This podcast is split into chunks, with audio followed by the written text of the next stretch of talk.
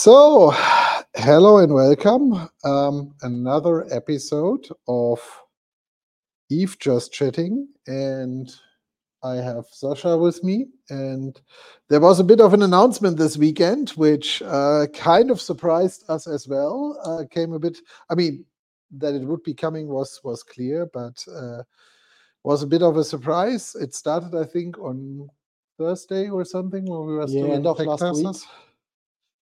First um, first requests from from media came in where people asked like do you know who's bought it? Um, it seems to be final and stuff like that.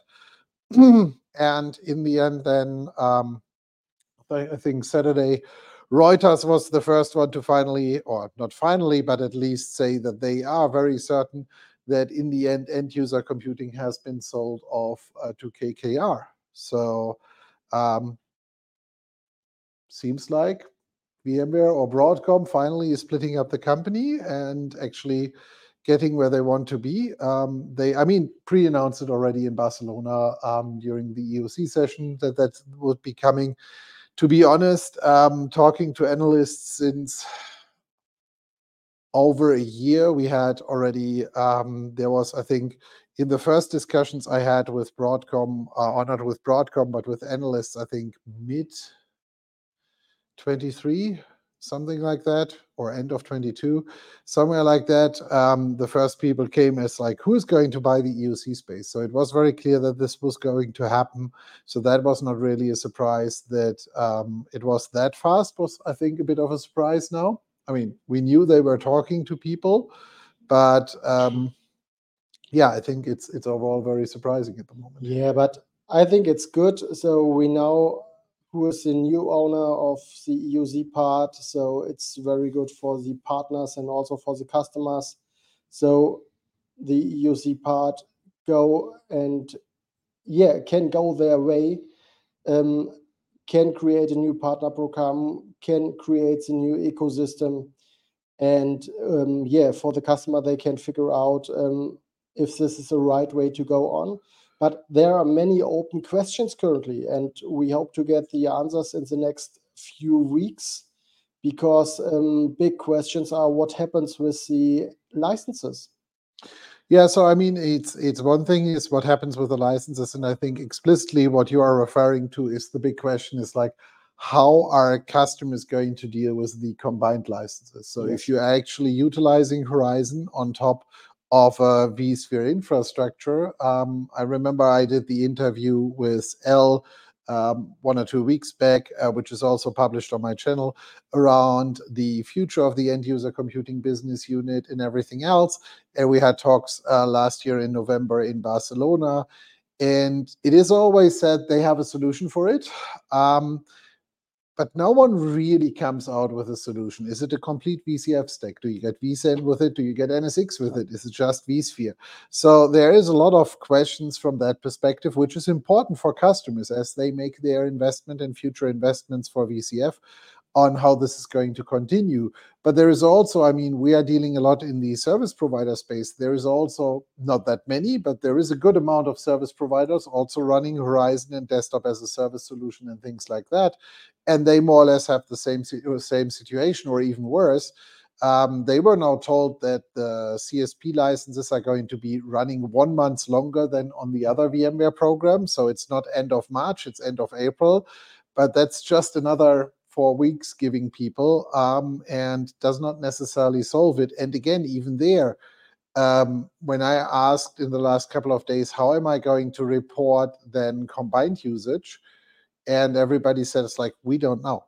Yeah, and that's that's one topic, and the other topic for the service providers is also how does the integration looks in the next years. So um, we saw it with HDaaS. There were uh, yeah not so much news come out in the last years, but uh, everyone talked about there will be a new version with integration in Cloud Director and so on. And by the way, important point as we see more and more viewers on the different platforms actually joining. If you have any questions to any of these topics around the end user computing integration, uh, what does it mean for you as a customer? Uh, what does it mean to actually uh, work with this platform? If you have any questions, uh, drop them in the uh, different channels on they should actually pop up for us here, and then we can try to get them answered for you if we know the answers for them. So we were in the midst of um, the HDaaS discussion. You said that um, there is a bit of a challenge at the moment for service providers as um, HDaaS. There were announcements, then nothing in the end came. Um, the last couple of years, then all of a sudden it said it's like it might be the more like the Horizon on or similar to the Horizon on Azure platform, which is going to be used. So I think it's overall the most important part for customers is now there is more certainty behind it. Because in reality is, if you work with a product from a business unit where the current owner basically told you, it's like, "Hey, I'm going to sell that part off anyway," Um, then it's great if someone tells you, it's like, "Hey, I have an eight years roadmap, and I have all of these scenarios." But then in reality, on the other side, um, you then figure out it's like, yeah, but someone needs to pay for that eight-year roadmap. There is development efforts and stuff like that. Sure. And that's the point. Um, and when we're talking about it, it's so from the VMware perspective currently a little bit, because how does the integrations will be look in the future with the integrations in the VMware portfolio? So in the vSphere or VCF portfolio, as you mentioned before, also in Cloud Director portfolio. But we also have many customers with uh, Horizon on Azure. We have customers with Horizon on Azure, which will definitely have questions about how that's going to continue. We have the... And do not forget about the whole Workspace ONE scenario on top of it. So, um, the biggest scary scenario for a lot of customers has been, um, over the last couple of months, This is like, how what is the future for Workspace ONE? Because if I'm running an enterprise and I have potentially 25,000-50,000 devices being managed by Workspace ONE, it's very important for me to have a clear understanding on what the future looks like from a device management perspective. Will I be able to continue to work on that? And I heard several times in the last couple of weeks where customers said, it's like, "Hey, this is too unsafe for me at the moment. I'm going to switch over to an alternate platform." And I think having a new owner is definitely going to help this. Um, and we do not necessarily, when we look at the owner and speak about KKR for a second, KKR is not not necessarily known for being one of these quick turnovers, just splitting companies up and distributing the bits bits and pieces out of it into different uh, corporations. So from that perspective, I think it's a good new home. Yeah. Um, To be realistic for me, the price, I would argue, is... I mean, for me, 3.6 billion would still be a hell lot of money, but or 3.8 I'm not sure. 3.6 billion, 3.8 billion, doesn't matter. Yeah. 200 million up and down, uh, who cares? But, um, I think overall, I expected the price to be higher. I mean, I heard rumors in the before that people said it's like they want to have 15 billion, where I said- Yeah... it's like, okay, that's a tough pill to swallow, considering that the overall VMware buyout was uh, 60, uh, 68 or 62. Um, And uh, so 15 would have been potentially a lot. Um, but 3.6 or 3.8 is also, from my perspective, very low, considering that at least uh, from the numbers we heard, is that business unit is doing about 1 billion in in annual run rate. So- And That's just 3.8 years. Yeah, and thinking about that, um, yeah, what does it means for the end user market or for the future for the end user market? That's exactly a good point. It's like, this also gives us a bit of an idea on the evaluation of the overall market, because what we learned from the Reuters article, and again, we don't know if it's true, but at least Reuters clearly wrote that it was an auction. Yeah. And If it was an auction, that meant basically different companies could just bid. So then there are typical, uh, then there are multiple scenarios. One of the scenarios could be that there were just not enough bidders, and based on that, no one actually um, uh, went uh, to a very high price. The other part could be, it could be a silent bidding process, and everybody was basically pokering that no one else would actually get a higher price. Or it is currently the evaluation of the market, which um, then is also pretty critical for everybody to understand that there seems to be an issue in this market. So overall, it's going to be interesting. I'm not expecting in the next couple of days or weeks that we get any, let's say, message from the um, from KKR, which is reliable because every company, when you buy something, you always say is like, yeah, we are going to invest into development, we are building up new support, new sales organization. We see a massive growth of the company. No one comes into buying a company and actually says it's like, yeah, I'm just going to bleed this out until we have enough money, and then we are going to sell it off to the next one. So um, that's going to be interesting. Um, but I think looking at it and and looking at larger customers, and I mean, you work in the enterprise field as well, is um, do you think that this is giving customers more confidence to stay with the VMware um, end user computing space? I think that will become very interesting in the next weeks. So, how does the new vendor, how does the end user computing team of VMware, or currently still VMware, um, works with the customers, bring out informations, communicate, yeah, starts the communication with customers, with the partners, bring a new partner program. Um, also, what happens with the license prices? I think that's an important part. I mean, uh, what El said in the video, it seems like that they are considering that everything stays stable, but the question is, how long does it stay stable? Um, on the other side, is like if I'm already betting that the market potentially is not that high, because if I'm just actually giving, uh, setting up that relatively low sales price uh, or that low, relatively low buying price for the shares, then I could say is like, okay, this is either a company where I massively need to invest into R&D, so to make it profitable. That could be one reason. The other reason is I'm expecting that there is a declining demand. Um, a declining demand um, typically is not the best to react on a declining demand is by raising prices ridiculously high especially as it's a very price sensitive market. We see this especially with the very, very large accounts we have, where the large accounts very often tell us is like, we are very price sensitive. We are calculating the price down per application, per desktop.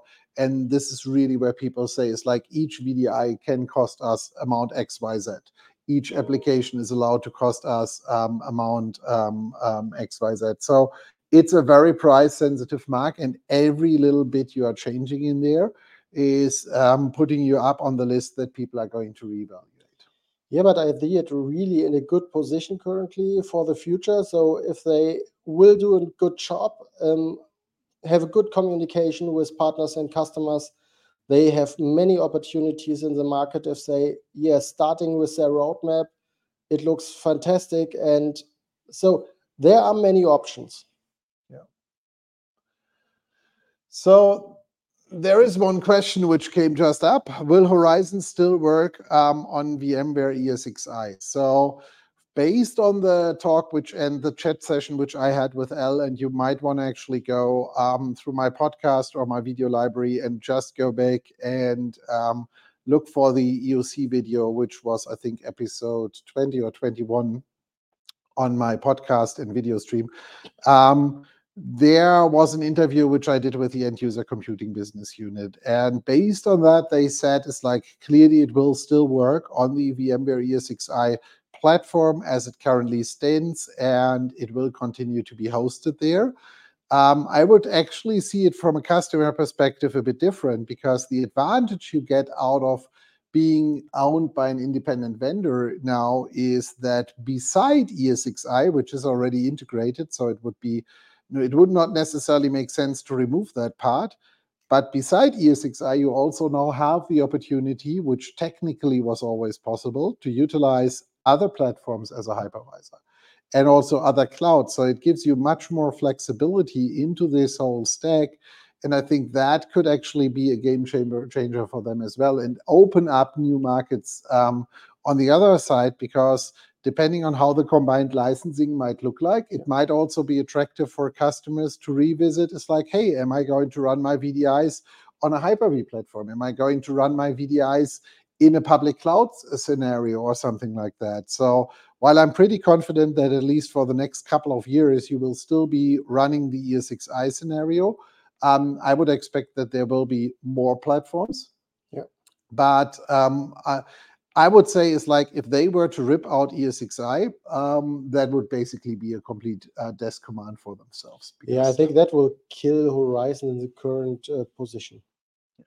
So, so speaking speaking about that, um, I think it's it's also important to know, um, or one of the questions which the next couple of weeks have to show is there is this deep integration into ESXi when it comes to the way on how they can provision desktops on the on the VDI platform.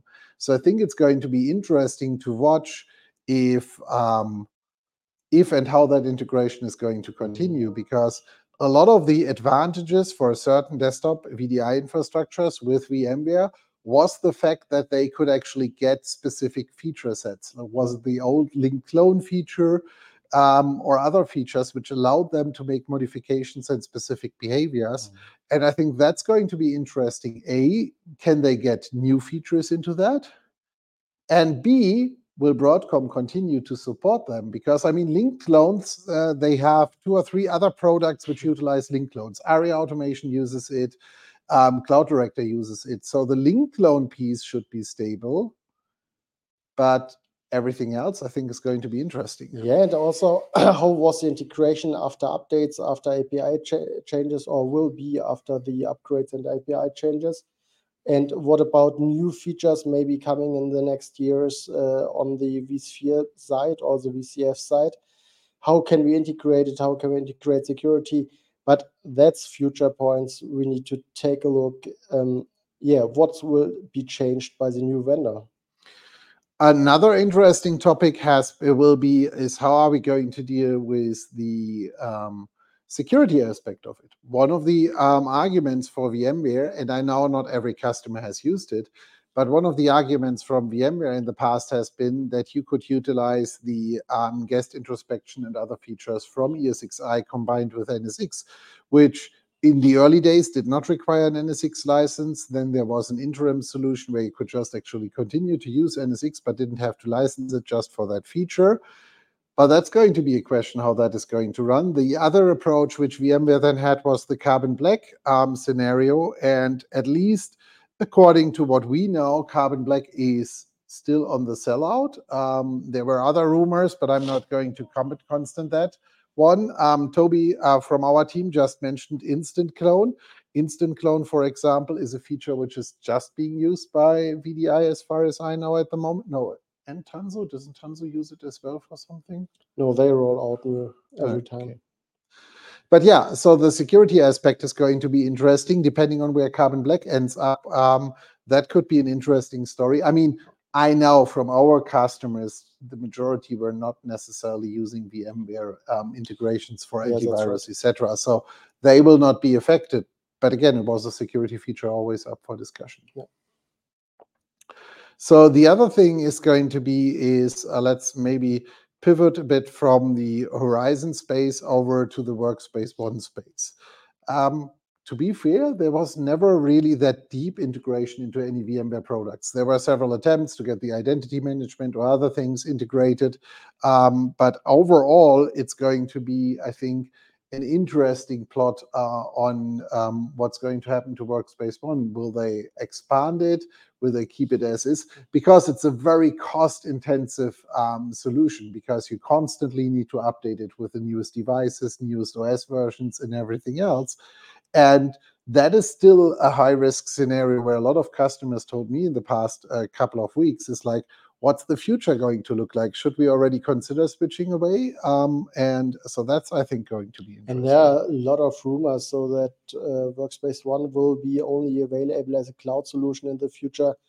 Other ones told us, yeah, there will be an on-prem solution, but yeah, we need to figure out um, what is the way here and what is the new vendor have planned with it. So Maybe they split the two products completely, Horizon and Workspace ONE. Maybe they will co combine it more than we have done it. Nobody yeah. knows. Toby is bringing up a, an interesting question. I mean, it's clear we see this on everywhere in the VMware space. Competition is telling customers to get off the platform to get to XYZ um, or whatever other vendor replace it with. Um, the question is how quick is the end user computing business unit able to spin up all of these scenarios? So the question from Toby, um, again, um, on the different vendors and different platforms. I mean, clearly, if I'm a competitor of VMware, I had 18 months this time. I'm honestly, in some areas, really surprised how unprepared some of the vendors are really running their marketing campaigns. Some of it is like I would have expected on November 22nd, like uh, that basically hell would break loose and every competitor would basically jump up and down and and actually do whatever they can to create a hell lot of noise. But it's I mean, yes, there are door-to-door campaigns where they really contact customers and call them, but when we look at social media, media platforms, even search engines, etc., some of them haven't even taken up the uh, attempt to um, hijack other people's search and search keywords and things like that. So they seem to be very calm. But the reality is, on the other side, is like when we look at VMware EUC, let's stick with the um, with the VDI platform. It's like, what do we have? We have Citrix, um, and to be honest, we have a lot of Microsoft stuff. And that is potentially the if I were if I just put my my CEO hat from Comdivision on it, if I would have to take a decision now and actually really challenge whether we continue to use um, Horizon VDI, then I would most likely not migrate from a Horizon VDI into a Citrix scenario because I'm basically moving myself from scenario A into scenario B, where I also don't know what the future is going to look like. Because from all I hear again and again and again, we are not a Citrix user. I don't know that many Citrix users, so that I cannot really judge it. We have a few customers who run it, but we don't manage it. So it's very hard always to really um, get a feeling about it. But they also seem to be struggling and not necessarily very happy or anything else. So the big question in the end is going to be what does this really mean? What is my alternative? And you mentioned already Microsoft. I think if I'm a company owner, most likely, if I really would want to step away from it, then most likely Microsoft would be my first choice because and and AWS. So also AWS started in the end user computing market and do want to bring it up in the next year or in this year more and more. So that's also maybe a very good solution because they are running a lot of Microsoft services also on AWS. Yeah, but I mean, considering it, it's like it's still going to be Microsoft as a vendor, but just running on an AWS platform. That's right. Yes, they are going to add a few uh, pieces here and there and put some spices on top of it. But in the end, it's going to be still a Microsoft platform, just on a different vendor. So from that perspective, I think is um, it's not like picking between VMware and Citrix. It's really like it's like it's Microsoft, and now I'm picking which vendor, which platform am I going to use it? Am I going to use it on-prem? I think that's unrealistic. I mean, Azure Stack would allow me that to a certain degree, but the question is, would I really want to run VDI in a current environment on-prem? Then we are talking about public cloud infrastructure. When we talk about public cloud infrastructure, we are talking about either Azure or AWS. I'm not sure if Google has anything trustworthy with uh, with uh, Microsoft platform.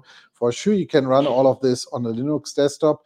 But that's also the point where I would question is like, are you then really still running applications because you would be down majority to Java applications and but, native? But that's a good point. So uh, when we are talking about uh, what's about Google, and Google goes from my perspective more the other way, going with web applications. Yeah, but I mean, let's face it. I, I started 1996 uh, Comdivision, and when we started, we started off with standard web hosting on the one hand side, but we very soon started doing web, web application development. Because back then everybody was saying it's like everything needs to be a web application. In five years' time, everything is a web application. We are now over 25 years later, and I would say we are now currently getting to the point that people really start utilizing more and more web applications. We just go through that um, on ourselves, uh, changing a legacy ERP system with a web-based ERP system. And I already got complaints from our accounting people. It's like, yeah, but it's much slower. If we tap through the field, it has delays in it. I mean, yes, if you have real accountants, then a web UI might actually become a problem because they some of them are really uh, tapping to um, scenarios. But when you look at all of this is the, that's really a question for me is we get more and more web application more and more companies are switching to saas applications which in the majority of the cases are web applications as well. So the big question is how long will we still need it? I mean when we look at legacy germany i would say at least the next 20 years But there are other territories out there where companies are a bit more modern uh, from the it's a bit harsh, but Yeah. Germany is is definitely one of the perfect scenarios of running old legacy applications um, until they really do not work. But anymore. maybe let's split it up in different business units. So we have a lot of business units in the enterprise. They, yeah, they can run most of the applications web-based. So the complete Office, uh, so Outlook works really good as a web application. Teams works really good as a web application. So there are more and more web applications available. I- mean, in reality, I would even argue a majority of the Office suite is like um, a lot of people in the companies do not necessarily need Excel anymore. A lot of people in the companies do no longer need Word anymore. Yeah, Um, those are two tools which are in many cases completely obsolete because the primary reason why in the past an enterprise gave everybody a word license was uh, because they were needed to write letters. Who writes letters anymore? It's like majority of things is emails. Yes, there are a few exceptions, but um, and yes, Excel spreadsheets are there, but more and more companies are utilizing more and more BI, where we had these monster spreadsheets before, where you actually is like if anyone breaks a link, we are lost. Um, and Toby just says it's the year of the VDI again and again and again and again and again. No, but I think that's that's exactly the point. It's like um, we have been talking so many for so many years about that. Finally, VDI is growing, and for sure, the pandemic has uh, clearly given it um, VDI another kick. But I also had the feeling that once the pandemic was kind of over, or at least a bit more in a getting back into a normal work scenario after one or two years, either companies had established a new VDI system or they figured out how else they can just continue to work with their current platform as usual. So the question really is is like when is finally the year of the VDI? If the pandemic, if if what we achieved in the pandemic was not good enough to actually get everybody there, the question is will it get any better? And again, also a question to our audience is like if you have any opinions on that, please use the chat feature or the message feature and drop in your messages or questions or comments so that we um, can actually um, answer them or try to answer them. Yeah. And I I think I, I the many many use cases for VDI in different business units. So it's a real good solution. We can bring in some some more security than working with the Fed clients. But also on the other side, that's also what's happening. Is like you have customers who are actually moving back to the uh, legacy Fed client. As, as they say, it's like we only have a handful of applications left. Everything else is a web application. Um, managing these some applications on a on a client is going to be tedious. We don't want to have that. So we are just going to go back to fat clients. In most cases, the notebooks, because I mean it's it's getting more and more Yeah. difficult to really get physical computers desktop computer. I mean, you get them, but they are typically for very specific use cases. So um, it comes back to notebooks, and um, even there, it's going to be interesting what people are going to use because there is more and more demand for people where they actually say it's like, yeah, but I would want to have a MacBook over a Windows notebook. Um, I mean, there is the opposite scenario as well, but there is also freedom of choice. And if I have MacBooks, then again, I have my problem with my with my own legacy applications in many cases. But yeah, I think it's going to be an interesting scenario, interesting to see how all of the integrations are going to continue to run. I think it's it's really the most important part, which we are going to look out in the next couple of weeks, is what exactly are they going to do from a from a hybrid license model perspective? Is like which licenses are going to be included in the Horizon stack in the future? Which features can you use? Um, how is support going to be managed? Is this more like an OEM deal in the end? Because I think that would be the easiest solution for Broadcom to solve it. I'm not sure if VM, uh, if the end user computing people would like it, but it's more or less it could be something like just an OEM deal where they just say it's like, hey, you can just utilize this, you utilize it by concurrent users or whatever else, and then you pay us X Y Z for it, and then you need to do first and second level support, and we will take over then level three and four. Like uh, they did in the past with with most of the OEM vendors. So that would clearly be an option. Um, but again, this is, I think, one of the most important questions for a lot of customers moving forward. Then the license pricing, as you said, is like, will there be a price increase? Will there be a change? I asked already L on the call um, the other day is like, can we see please an, a massive decrease in different um, SKUs? So whilst I know a lot of people are are, are not necessarily happy with the uh, Broadcom VMware approach, where Broadcom just actually um, with the change in the licensing massively reduced um, the uh, potential choice scenarios for a lot of people. But on the other side, I must say, it's like I like it if I can actually just work with 40, 50 SKUs and not actually have every little product in every combination in a five pack, 10 pack, 25 pack, whatsoever. It's like have a decent price and a decent, decent discount schema. That would at least be the one and big advice that I would give uh, to KKR um, as, as like streamline the licenses as quick as possible. Yeah. Good. Um, if there are no other questions, then um, for now, then I think I think we have covered everything we have for now. If there are any other questions, please let us know. We are going to try um, in the next couple of days uh, to meet up with some of the end user computing people in Palo Alto, but that's going to be uh, a few more days out up until we move from, yeah, not so sunny Texas. We still hope uh, that it gets a bit better um, to Palo Alto. And then we are going to try to um, hook up with the team over there from VMware end user computing and try to get and try to see if we can get them in front of a camera. They might have a complete media blocking. Um, but if they are able to get in front of a camera, we are definitely going to try to do an interview with Shankar or someone else. Um, so if there are no other questions, if there are, I'm going to give you a few more seconds to, to put them into one of the chat windows, and then we can try to answer them.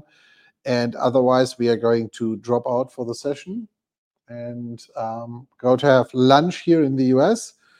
And yeah, in an hour. Okay. Yeah. It's too early still. Um, but um, yep. And then we will keep you posted with everything which is going to happen. We are pretty sure we are going to do one or two more live sessions in the next couple of days where we just discuss about all the news we figure out um, on our way through the US when we talk to customers, when we speak to VMware and everybody else, and keep you posted on the way. Um, by the way, not so much end user computing related, related, but we will also start a new live format on Thursday, which is going to be the um, VCF Musketeers. So that is going to be started by Tobias Paschek and myself, and we are going to help um, discuss VCF architecture from minute one to uh, to the um, current version. We are going to run this as a live stream, so we are going to have live demos. We are going to live go through the different systems. So if you want to actually join that, that's going to be hosted primarily on Twitch, uh, twitch.tv slash VCF Musketeers. And uh, you also find links on our different social media platforms. So if you want to join that, do that as always. And then um, we need to go. So uh, Jens just dropped in with a message. It's the year of the desktop as a service. Um, or apps to be precisely. Yeah, whether it's the year of the VDI or the year of the desktop as a service, I think eh, that's exactly where we need to see what the licensing and everything is going to bring. Yeah, so the VMware or the end user computing team of VMware or the new vendor, um, yeah, have everything in the hand. They have every opportunities. Um, let's see what they make out of it. Question is, how is it going to be called? Is it going to be called VMware? Do they buy the name as well? I don't think so. But it seems like that Broadcom doesn't necessarily care that much about the name VMware. So I think it will. Let's stay. start some new rumors. I think it will stay Horizon. Yeah, Horizon and Workspace ONE. Maybe they bring the good old AirWatch back. Mm, maybe. We will see. Um, nevertheless, um, no more questions uh, so far. Um, and then we hope the best for it. We try to get Shankar and others in front of the camera in the next couple of days. We try to get others in front of the camera and actually keep you posted for everything we know. Um, we'll hear around desktop as a service, VDI, etc. and uh, then we will see where it goes from here for everything else around cloud service providers and stuff like that. Sascha and I will cover that as well. And see you on one of the next live streams. Uh, follow us on all the social media platforms. See you then. Have a good day. Good.